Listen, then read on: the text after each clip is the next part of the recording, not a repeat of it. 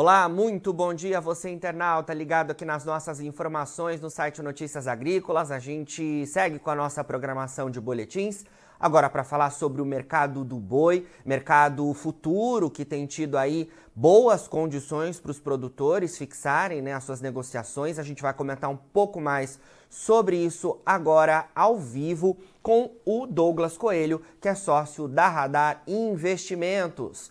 Douglas, muito bom dia. Obrigado pela sua presença aqui com a gente do Notícias Agrícolas mais uma vez. Olá, muito bom dia. É sempre um prazer falar com você, falar com todos os amigos de Notícias Agrícolas. Prazer é nosso, Douglas. Bom, vamos começar falando sobre o mercado. Eu já dei ali na introdução, né, é, um cenário de mercado futuro que parece mais é, positivo para os pecuaristas. Eu queria que você comentasse isso é, em detrimento, claro, ao mercado físico. Como é que está esse cenário entre mercado futuro e mercado físico nesse momento? Perfeito. É, Para a gente falar é, de como está o cenário hoje, talvez a gente tenha que voltar aí quatro, cinco semanas, né? Pecuarista amargou uma pressão negativa nos preços de balcão muito forte. É, o cenário daqui três, quatro semanas também de escalas de abate aqui em São Paulo nas máximas, né? Cenário bem adverso, no qual, se a gente olhasse é, preço da arroba aí 190, 200 aí, daria prejuízo em qualquer métrica de confinamento ou quando a gente comparava métrica da arroba, né? Arroba em dólares, margem de frigorífico, margem da indústria, era um cenário bem adverso. E aí o mercado futuro testou patamares relativamente é, mínimos aí bem pressionado, 197, 196 no outubro, 198. E depois disso, a gente viu próximo ao feriado, né, de, de 7 de setembro, que as escalas realmente encurtaram um pouco mais, houve dificuldade da indústria em prosseguir com esse cenário de escala tão firme, tão forte, e eles subiram um pouco a baliza dos preços, né? Então, hoje no mercado físico, a gente tem um mercado físico relativamente mais firme, né, que há duas, três semanas, o número de negócios segue ainda truncado, enquanto o mercado futuro está um, um, sentimento oposto a isso. O mercado futuro, a gente está com um bom fluxo de negócio, tem uma euforia e não uma calmaria, e os preços que testaram para baixo em 190, é, 195, agora estão testando para cima, né? Testando aí 237, 236, quando, quando a gente olha para o boi outubro, que é o contrato mais negociado.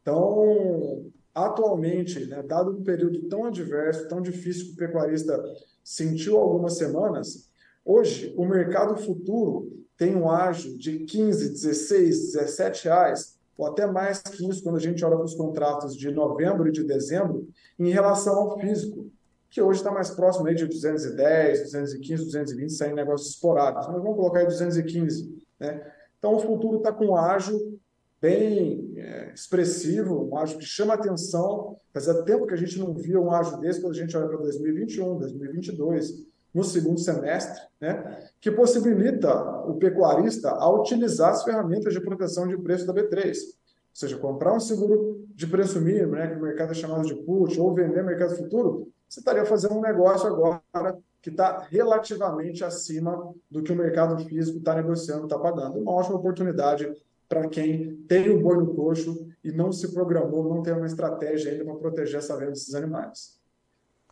Com certeza, excelente momento então para os produtores que, como você disse, né, os pecuaristas enfrentaram um cenário bastante adverso, né, nas últimas semanas, nos últimos meses. Então, um momento aí ideal para quem tem a possibilidade de fazer as suas fixações no mercado futuro. Eu queria avançar um pouco mais, Douglas, em relação a, a pontos que você trouxe na sua fala inicial, mas que voltam-se a mais especificamente à oferta e à demanda neste momento. Vamos atualizar essas informações. Queria saber como é que está o andamento da oferta do, do boi confinado, como é que está a saída desses animais. Os pecuaristas eles estão ali conseguindo manter esses animais é, na engorda. Como é que está o tempo dessa engorda também? Sim, perfeito. Né? Na medida que o pecuarista põe o animal no coxo, o animal não é mais dele, né? o animal é do mercado, ou seja, ele tem um prazo de validade. É que nem tomate maduro. Então, é, a gente teve um cenário adverso. Em agosto, é, finalzinho de julho, esse cenário desestimulou a entrada de animais no coxo, isso deve refletir um pouco mais aí para final de novembro, dezembro, meados de novembro, né? Enquanto esse cenário adverso de agosto, de preços baixos, de mal-estar, de pessimismo na pecuária, fez com que parte dos pecuaristas é, de alta tecnologia que teriam essa capacidade de reter um pouco mais esses animais do que o pecuarista sem tecnologia ou de média tecnologia, conseguisse colocar animais um pouco mais para frente. Ele gasta um pouco mais com dieta, tem um pouco mais de manejo, dias a mais de manejo, mas ele consegue remanejar algo a mais para frente, não muito. A gente comentou, esse animal tem um prazo para sair. Então a gente viu que animais de agosto possivelmente foram rolados, né, foram postergados aí um pouco para setembro, e os animais de setembro também foram postergados, rolados um pouco mais para outubro, na tentativa de poder vender esses animais num momento de mercado melhor. Esse momento é, em meio de setembro já acontece. A gente vê indústrias pagando 210, 215 à vista aqui em São Paulo, até 220 em casos bem esporádicos, mas é, esses patamares de preço já são 15, 10, 20 reais acima do que a gente via há três semanas. Né?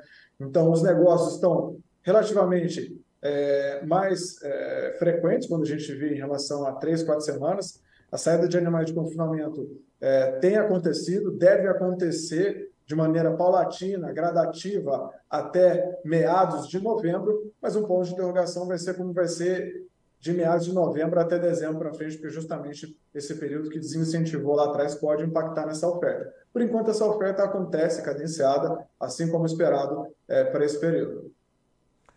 Certo. A gente também tem informações atualizadas para trazer para os nossos internautas em relação à demanda, Douglas. É, como é que é, a gente tem visto esse cenário de demanda? A gente tem alguma indicação relacionada à valorização de alguns cortes? A gente tem também um cenário de exportações impactando nisso? Como é que vocês aí na Radar estão acompanhando do lado da demanda?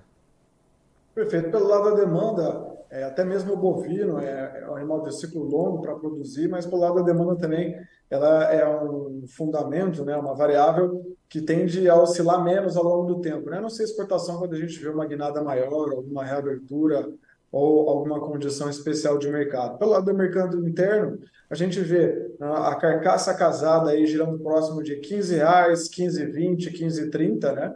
no atacado com osso. É, nas últimas semanas houve bastante promoções no atacado e no varejo para tentar melhorar esse escoamento da carne bovina. Houve sim um enxugamento dos estoques aí próximo ao feriado de 7 de setembro, né? 7, 8, 9, 10 de setembro, e a reposição é, desses cortes no varejo foi satisfatória, ou seja, vendeu, abaixou Aí o varejo conseguiu repor essas gôndolas com atacado, mas hoje a gente vê o mercado relativamente mais travado nesse período, que é natural também para meados de mês. A gente tem meados de setembro, a renda disponível da população tende a dar uma enxugada, né? Essa enxugada também reflete no mercado um pouco mais travado, um pouco mais limitado na saída de carne bovina é, justo no meados do mês. Outubro tem que ser um mês quente, um mês que tem feriado também, isso pode ajudar algum escoamento né, na ponta do varejo do atacado, mais ou menos próximo ao feriado é, do dia 12, dia 10, 11. Geralmente o mercado se move um pouco mais nesse período. Né? É, é, agora, olhando para o mercado externo, a gente vê o mercado externo firme, a gente tem é, boas perspectivas para o final do ano, nosso principal comprador, a China, continua em natura do Brasil. No entanto, o preço médio da tonelada é, está um pouco mais limitado. Né? A gente vê que a China tem pagado preços menores, o que também limita o mercado físico, os, os compradores, os frigoríficos exportadores, né, a terem mais gás para pagar pela essa roupa, né? limita o poder de compra da indústria. Como os dados preliminares que a gente tem da, do Ministério, né, divulgados até a última segunda-feira, a gente tem uma estimativa de 211 mil toneladas projetada em setembro, né, esse, esse, esse, esse mês. É, mas isso projetando o volume que a gente tem até agora. A água passar debaixo da ponte, esses números devem ser alterados. Caso essa projeção de 211 fosse concretizada, a gente teria algo cerca de 14% acima mês contra mês e 4,3% acima comparado com setembro de 2022. No entanto, o preço médio da tonelada exportada em reais, né, por tonelada, ficaria cerca de 29% abaixo ano contra ano. Essa variação ela é maior, ela chama atenção e isso que corrobora, né, reitera a nossa opinião aí, de limitações do exportador para pagar preços mais firmes, né? Ele tendo, é, recebendo mais pela arroba exportada, ele tem mais gás para pagar pela arroba no físico, né? Esse número também chama a nossa atenção. Por mais que haja um crescimento de volume, é, o, o preço médio da tonelada exportada em reais caiu mais, né? Isso contrabalanceia essa, essa balança aí mais para baixo, limita um pouco mais. Mas, em todo caso, o viés de volume é, para as exportações em setembro e para o restante de 2023 é positivo. Certo. Em linha com esse, com esse cenário que você trouxe para a gente, tem aqui uma pergunta da nossa amiga aqui do Notícias Agrícolas que acompanha o mercado do boi, a Andressa. Ela mandou aqui pra gente, é, Douglas, justamente essa dúvida em relação ao cenário de exportações, né? Porque as exportações estão é, apresentando ganho, estão em bons volumes, como você pontuou, mas a, os preços seguem em queda, né? É, a, a que a gente pode atribuir esse cenário nesse momento na visão da Radar Investimento? Bom, é, China leva bastante parte, né, pouco mais de metade da nossa exportação de carne bovina in natura, e não só a China, né, mas talvez o mundo como um todo, né, tem um, um vilão principal. Esse vilão é a inflação. Os governos têm medo da inflação, toda a economia também está de olho na inflação, Estados Unidos, Europa, e não só a carne bovina, mas outras commodities também sentiram né, é, a correção nos últimos meses, nas últimas semanas, em relação à inflação. Carne bovina também é um reflexo da commodity boi gordo, né? Com preço menor, essa carne no mercado externo também teve um baque, sentiu, né? É, é bem por aí. A gente vê essa correção mais negada como uma correção geral de commodities. Boi gordo corrigiu, carne bovina também corrigiu, soja corrigiu, milho corrigiu. Então, é, é um panorama geral né, é, de correção de commodities e reflete também é, na carne bovina no mercado externo. Como a gente bem colocou, o preço médio caiu, mas um ponto de atenção né, que poderia impactar mais a, nossa dinâmica de longo prazo seria o volume. Né? A China vem comprando carne bovina nos últimos anos de maneira consistente, mas vem é, também de, uma, de um consumo per capita ainda relativamente pequeno, que está consolidando ao longo do tempo. Né? a gente vê esse volume reforçando ainda essa, essa projeção para os próximos meses, para os próximos anos. Né? O volume continua forte. Agora, caso a gente veja uma queda de, de, de, volume com essa queda do preço médio, é um ponto a ser estudado com mais calma. Mas oscilações de preço são comuns, né? É, o mercado se autorregula, né? até mesmo uma tendência de alta é feita de movimentos de altas e baixas de preço. Com certeza é, a China, né, com, com, com as suas questões é, econômicas, precisa ser muito de perto acompanhada, não só no mercado do boi, mas em diversas outras commodities, e a gente seguirá atento a esse cenário aqui no Notícias Agrícolas. Ainda em relação à questão das exportações, é, Douglas, você pontuou que o cenário para 2023 é bastante positivo. Eu queria saber é, quais as expectativas, então, da Radar em relação ao ano de 2023, quando a gente deve fechar lá em dezembro a balança relacionada a, a, ao mercado do boi, a carne bovina, né, na verdade. Como é que estão as expectativas de vocês para o ano de 2023 e um comparativo com o ano passado, tanto em relação a volume, mas também em faturamento, que é essa questão que tem chamado a atenção? Perfeito. É, a gente ainda tem três meses e três meses muito importantes para a gente bater o martelo no ano de 2023. Geralmente o pico das exportações de carne bovina acontece entre outubro e novembro, né, que são os meses que a gente vai viver, e isso ajuda ou não bastante na conta, né? O ponto é que a gente passou por momentos bem difíceis, como a gente colocou em julho e agosto, o mercado testou para baixo, o futuro agora testou para cima e está tentando encontrar um ponto de equilíbrio, né? É, de preços. É, pelo lado das exportações, a gente tem um viés positivo, acho que deve ser é, mais um ano como uma válvula importante de escape da nossa produção de carne bovina, né, especialmente olhando para a China. Os preços médios, é, dado que boa parte de 2023 já passou, a gente acredita que deve continuar tão comportado como está agora, né? a gente não espera um, uma alta relevante dos preços médios da tonelada exportada nesses últimos três meses. Grande parte do movimento já aconteceu. A gente vê é, uma mão é, bem.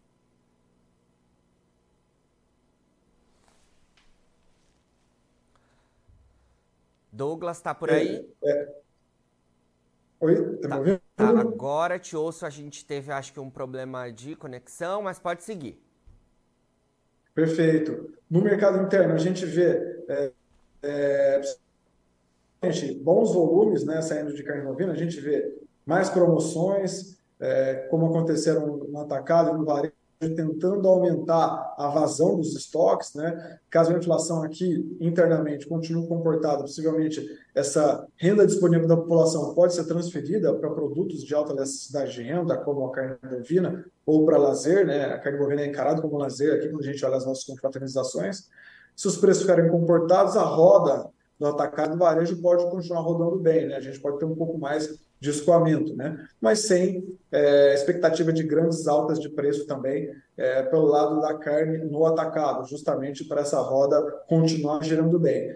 E olhando para a oferta, né, preço de boi gordo, a gente está bem atento para a segunda metade de novembro até o final de dezembro, como vai ser essa saída de alimentos terminados.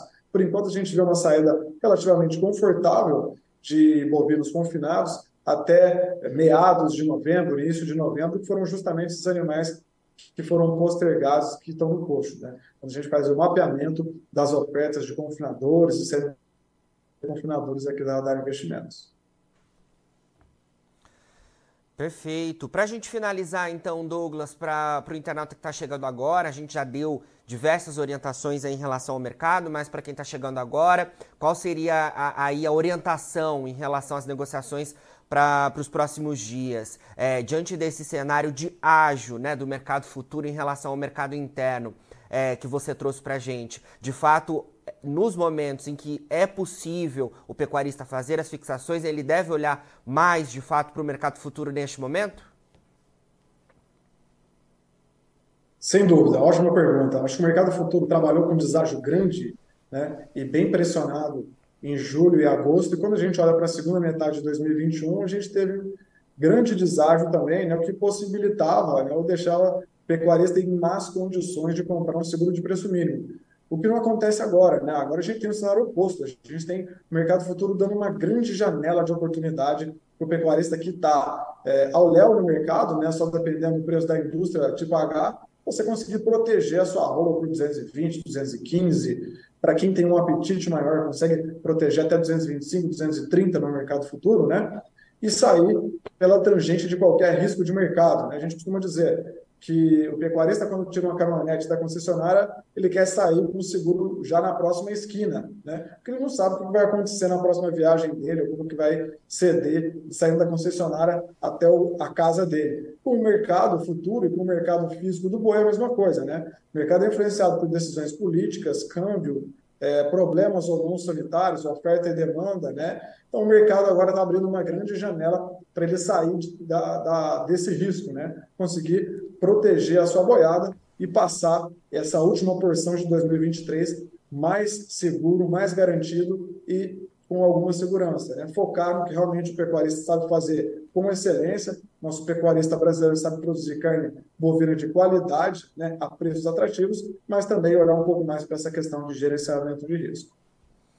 Muito bom, Douglas. Obrigado pelas suas informações aqui com a gente do Notícias Agrícolas, aos nossos internautas por aqui. A gente seguirá acompanhando esse cenário, é, então, que você pontou para a gente em relação ao mercado do boi. Sempre que tiver novidades aí da Radar, pode contar com a gente por aqui, tá bom?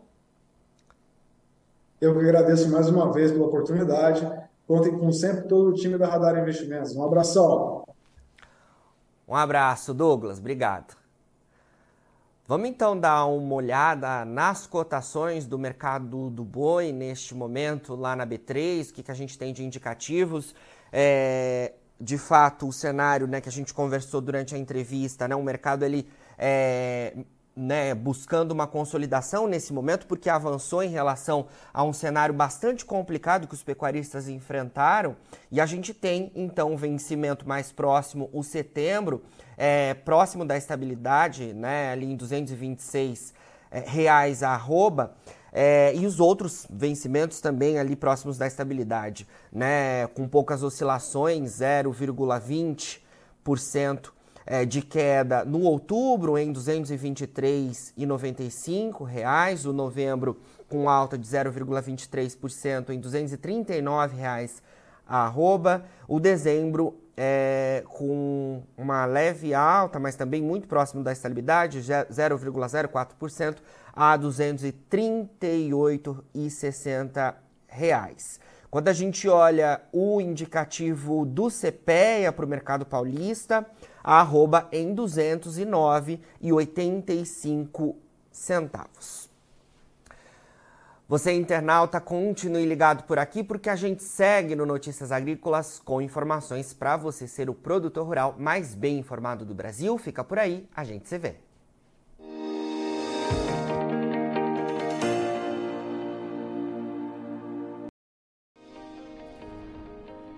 Inscreva em nossas mídias sociais no Facebook Notícias Agrícolas, no Instagram arroba Notícias Agrícolas e no nosso Twitter arroba Notiagre. E para não perder nenhum vídeo, não se esqueça de nos acompanhar no YouTube e na Twitch Notícias Agrícolas Oficial.